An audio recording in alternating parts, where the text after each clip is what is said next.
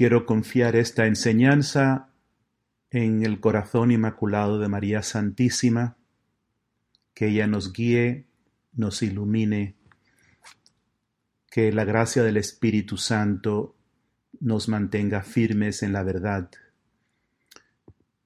Soy un servidor, el Padre Jordi Rivero, y quiero que esta enseñanza sea sobre la importancia de permanecer fieles con el Santo Padre en el corazón de la Iglesia.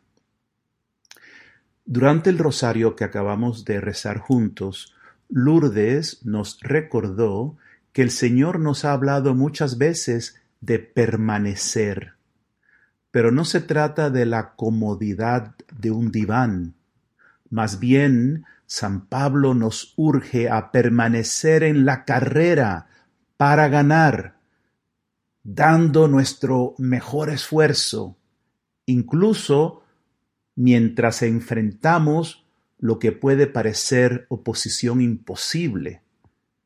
Entonces la tendencia de la carne, la tentación, es rendirse, desesperarse.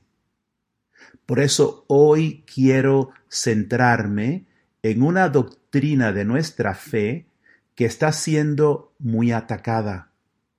Se trata de el papado.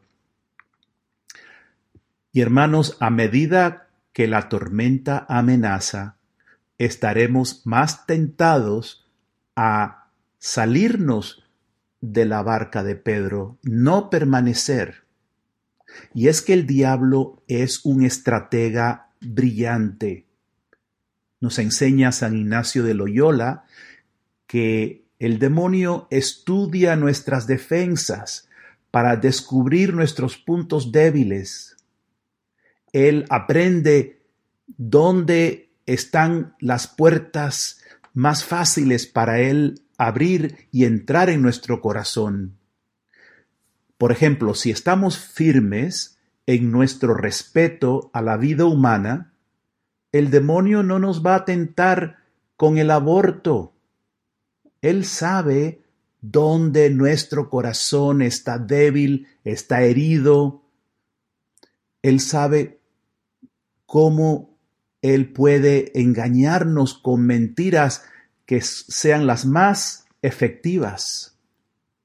Y por eso nos presenta un peligro, algo que nos hace temer y entonces trata de hacernos reaccionar con miedo.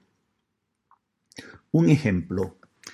Cuando los israelitas vieron que el ejército babilónico avanzaba hacia Jerusalén, se aterrorizaron y fueron al profeta Jeremías en busca de guía del Señor. Y Jeremías les dijo, esto es lo que dice el Señor Todopoderoso, el Dios de Israel. Si estás decidido a ir a Egipto y vas a establecerte allí, entonces la espada que temes te alcanzará allí, y el hambre te alcanzará. El terror te seguirá hasta Egipto, y allí morirás. Vean Jeremías capítulo 42 del 15 en adelante. ¿Qué ocurre? Los israelitas no escucharon. ¿Por qué? Porque impresionados con el peligro de los babilonios que venían, no fueron capaces de confiar en el Señor y no se quedaron en Jerusalén. Hoy día muchos católicos están atemorizados, preocupados por el comportamiento de muchos pastores en la iglesia, que parece que están dormidos mientras los lobos devastan el rebaño. Muchos se sienten abandonados y el enemigo se aprovecha para plantar dudas en los corazones, miedo, para que huyamos de la iglesia. Así está ocurriendo que católicos que no hace mucho decían, sabemos que estamos con Cristo si estamos con el Papa. Pero ahora están distanciándose del Papa. ¿Qué pasó? Están siendo sacudidos por el miedo, por la tormenta que está dentro de la iglesia. Ellos estaban preparados para luchar contra el mundo, pero ahora se enfrentan con una tormenta dentro de la iglesia y para eso no estaban preparados. Y por eso muchos están alarmados por algunas declaraciones del Papa. Y aquí es donde entra Satanás para tender la trampa haciendo falsas soluciones. Hoy en día estoy recibiendo mensajes de personas que están al tanto de la batalla espiritual, porque la hay. Y al no encontrar guía en sus pastores, la buscan en otros lugares, cualquiera que responda a sus inquietudes, pero algunos de esos están conduciendo a la gente a la ira y a la separación de la barca de Pedro. Un ejemplo son las declaraciones del arzobispo Vígano. Dice él cosas que son ciertas, pero también el arzobispo Vígano afirma que en el Concilio Vaticano II fuerzas hostiles provocaron la abdicación de la Iglesia Católica a través de lo que él llama un engaño sensacional. Él además afirma que los errores del período posconciliar estaban ya contenidos en las actas conciliares. De esta manera, este arzobispo se ha distanciado del Concilio Vaticano II y por lo tanto se ha distanciado de la ortodoxia de la Iglesia. Y también se refiere al Papa Francisco ya no como el Santo Padre, sino como Bergoglio, para evitar así reconocerlo como Papa.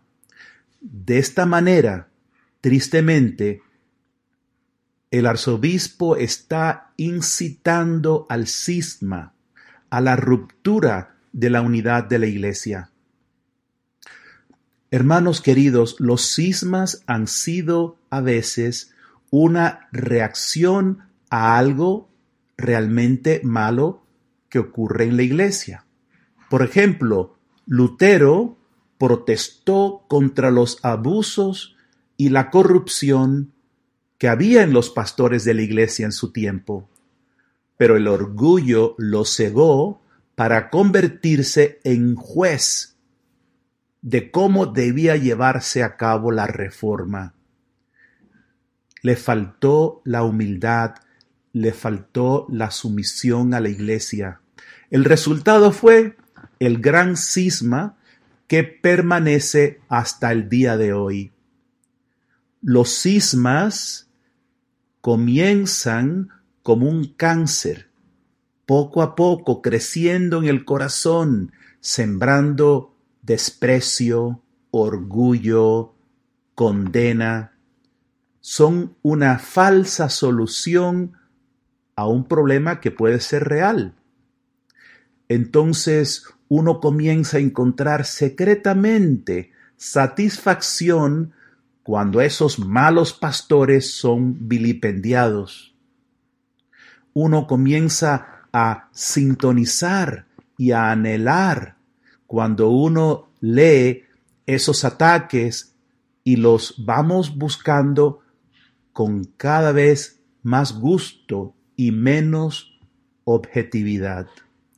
Por eso Santa Teresa de Ávila nos dice, nunca afirmes nada a menos que estés seguro de que es verdad. Los santos también ven lo que está mal en la iglesia, pero su respuesta es diferente. Tienen fe que el Señor llamó a Pedro a ser cabeza visible de la iglesia y prometió que las puertas del infierno no prevalecerán. Los santos saben que Pedro se equivocó en muchas ocasiones. Además fue hasta utilizado por el diablo para tratar de evitar que Jesús fuera a Jerusalén a morir en la cruz. Y luego lo negó tres veces. Sin embargo, Jesús ratificó su elección como Pedro el primer papa. Y San Pablo se enfrentó a Pedro, pero Pedro siguió siendo la cabeza de la iglesia. Los santos, hermanos, responden con fe y optan por permanecer fieles y confiar en las promesas del Señor. Esto no significa indiferencia. Permanecen concentrados en la carrera para que Dios pueda usarlos para lograr una verdadera renovación más allá de lo que parecería posible por las formas y vidas humildes que ellos vivieron. A veces el camino poderoso para enfrentarse con el mal es humilde, es ordinario y parece que no va a poder vencer. Por ejemplo, ¿qué nos ha enseñado a nosotros en la comunidad Amor Crucificado? ¿Qué podemos hacer? El Señor nos ha pedido que seamos almas víctimas por nuestros pastores. Creemos en el poder del sufrimiento si éste está unido al de Cristo y lo ofrecemos por ellos. No tratamos de justificarlos. El Papa Francisco ha dicho cosas que parecen contradecir lo que ha dicho los papas anteriores, pero elegimos ser fieles al magisterio, porque es el criterio para nosotros discernir incluso los mismos comentarios de los papas y obispos. Sabemos que no todo lo que diga el papa tiene la autoridad de magisterio. Los comentarios dados en los aviones, en entrevistas, no tienen esa autoridad pero no juzgamos como si fuéramos nosotros una autoridad superior. Tratamos de entender. Y si no podemos reconciliar las palabras del Papa con la doctrina católica, dejamos que nuestro corazón sea traspasado. Sufrimos con el Señor. Elegimos amar al Papa y sufrir con Cristo por él mientras seguimos fieles a la verdad, porque la verdad no puede cambiar. Sería un error ignorar el vasto cuerpo de enseñanzas del Papa. El Papa Francisco está enseñando continuamente y no podemos obviar todo eso por alguna cosa que no nos pareció correcta. Recordamos a San Cipriano, padre de la Iglesia, que escribió, si un hombre no se aferra a esta unidad de Pedro, ¿se imagina que todavía mantiene la fe? Si abandona la cátedra de Pedro, sobre la cual se construyó la iglesia, ¿tiene aún confianza en que está en la iglesia? Hermanos, hay momentos en que los santos tenían un mensaje profético para algún papa y debemos aprender de cómo ellos vivieron ese momento difícil y cómo ellos presentaron su palabra profética, con qué respeto, con qué amor y también con qué claridad. Por ejemplo, Santa Catalina de Siena Dios Padre le dijo a ella sobre los pastores de la iglesia, no debes respetarlos por sí mismos, sino por la autoridad que les he confiado. Por lo tanto, no debes pecar contra ellos, porque si lo haces, realmente estás pecando no contra ellos, sino contra mí. Esto lo he prohibido y he dicho que es mi voluntad que nadie los toque. Por esta razón, nadie tiene excusa para decir, no estoy haciendo daño, ni me estoy rebelando contra la Santa Iglesia, simplemente estoy actuando contra los pecados de los pastores malvados. Esas personas están engañadas, cegadas, como están por su propio egoísmo. Me asaltan a mí, como es a mí a quien reverenciaban.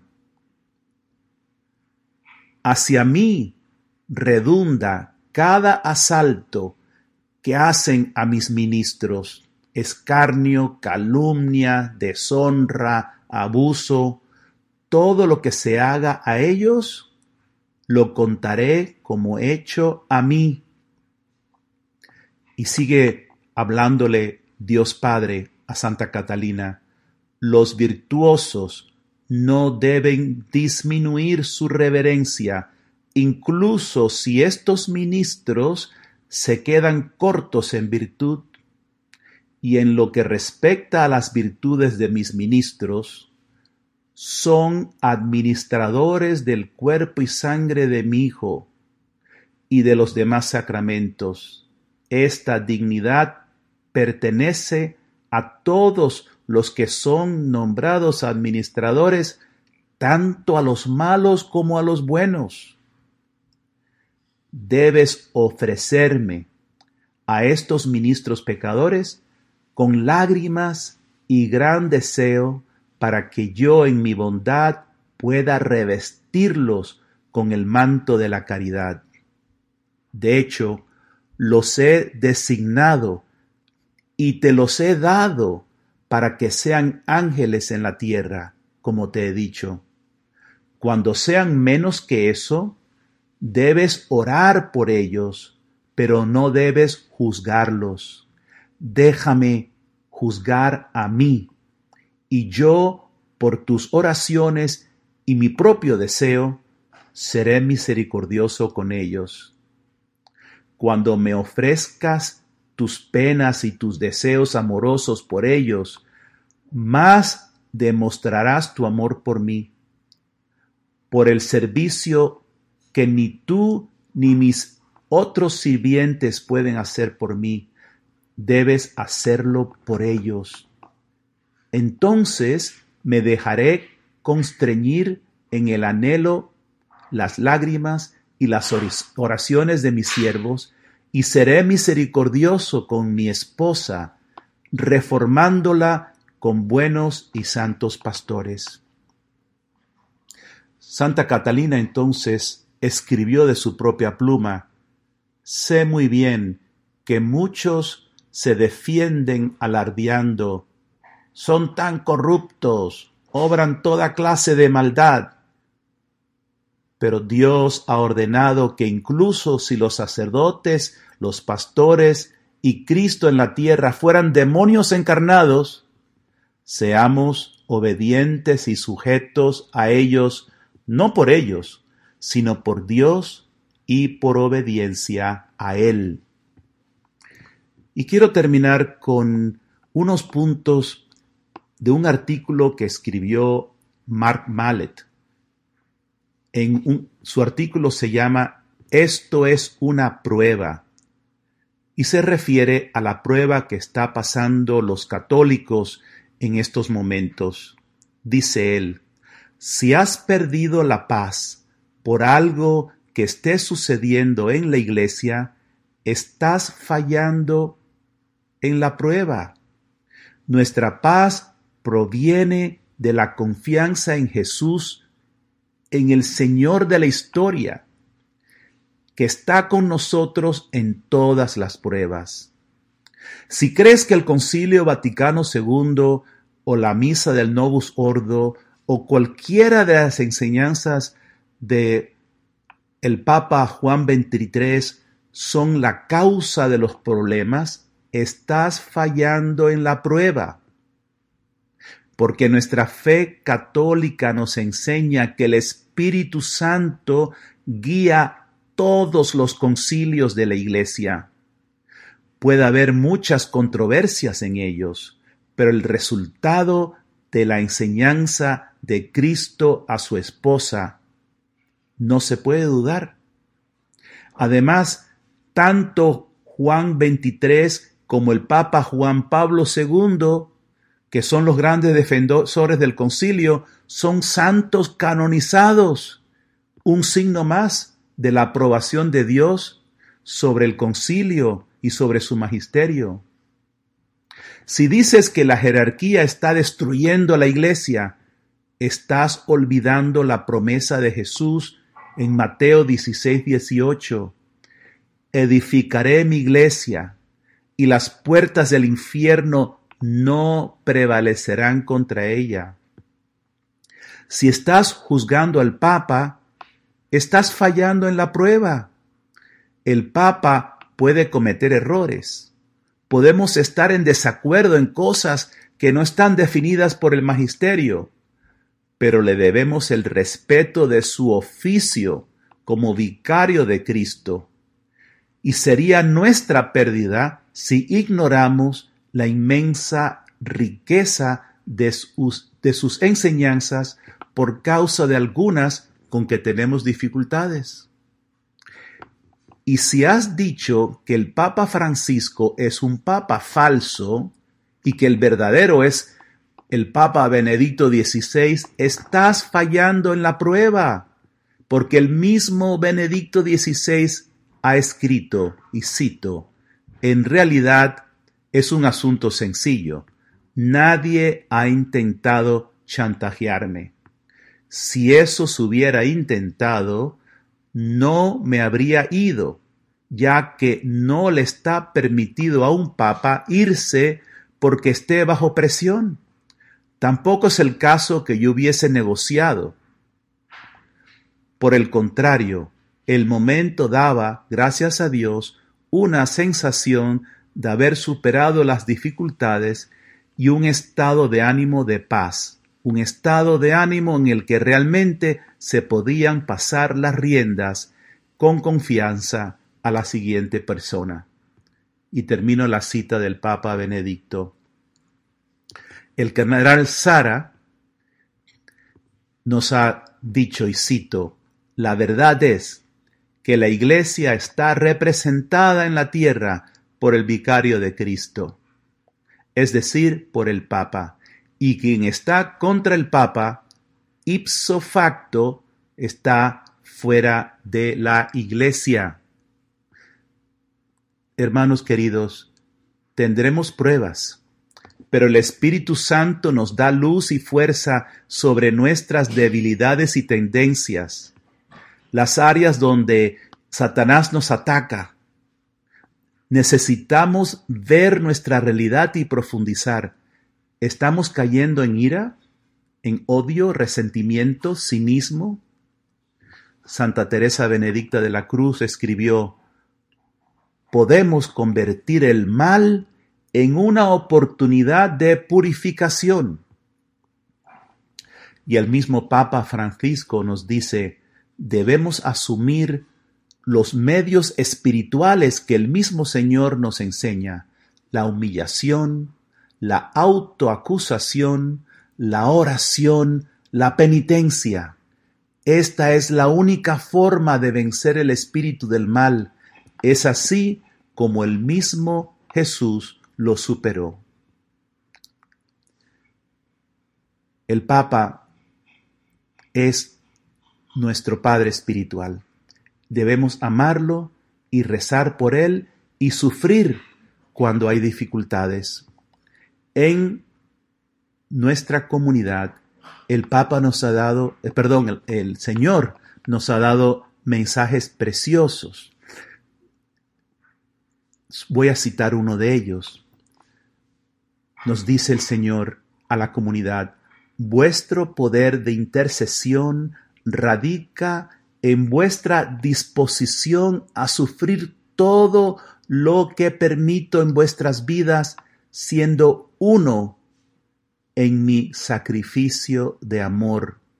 Vuestras oraciones reciben todo el poder del Espíritu Santo en vuestro abandono a sufrir todo conmigo, al confiar en mi amor manifestado en mi gran sufrimiento por ustedes. Así entras en el misterio del sufrimiento por amor. Estas son mis pequeñas almas víctimas de amor que Dios está levantando para derrotar las fuerzas de las tinieblas. Oren con María para que muchas más almas respondan al llamado del cielo.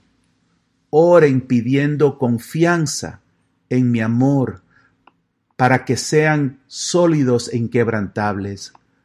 Oren por la perseverancia de todas mis almas víctimas mientras son enviadas al campo de batalla para librar esta gran batalla por las almas.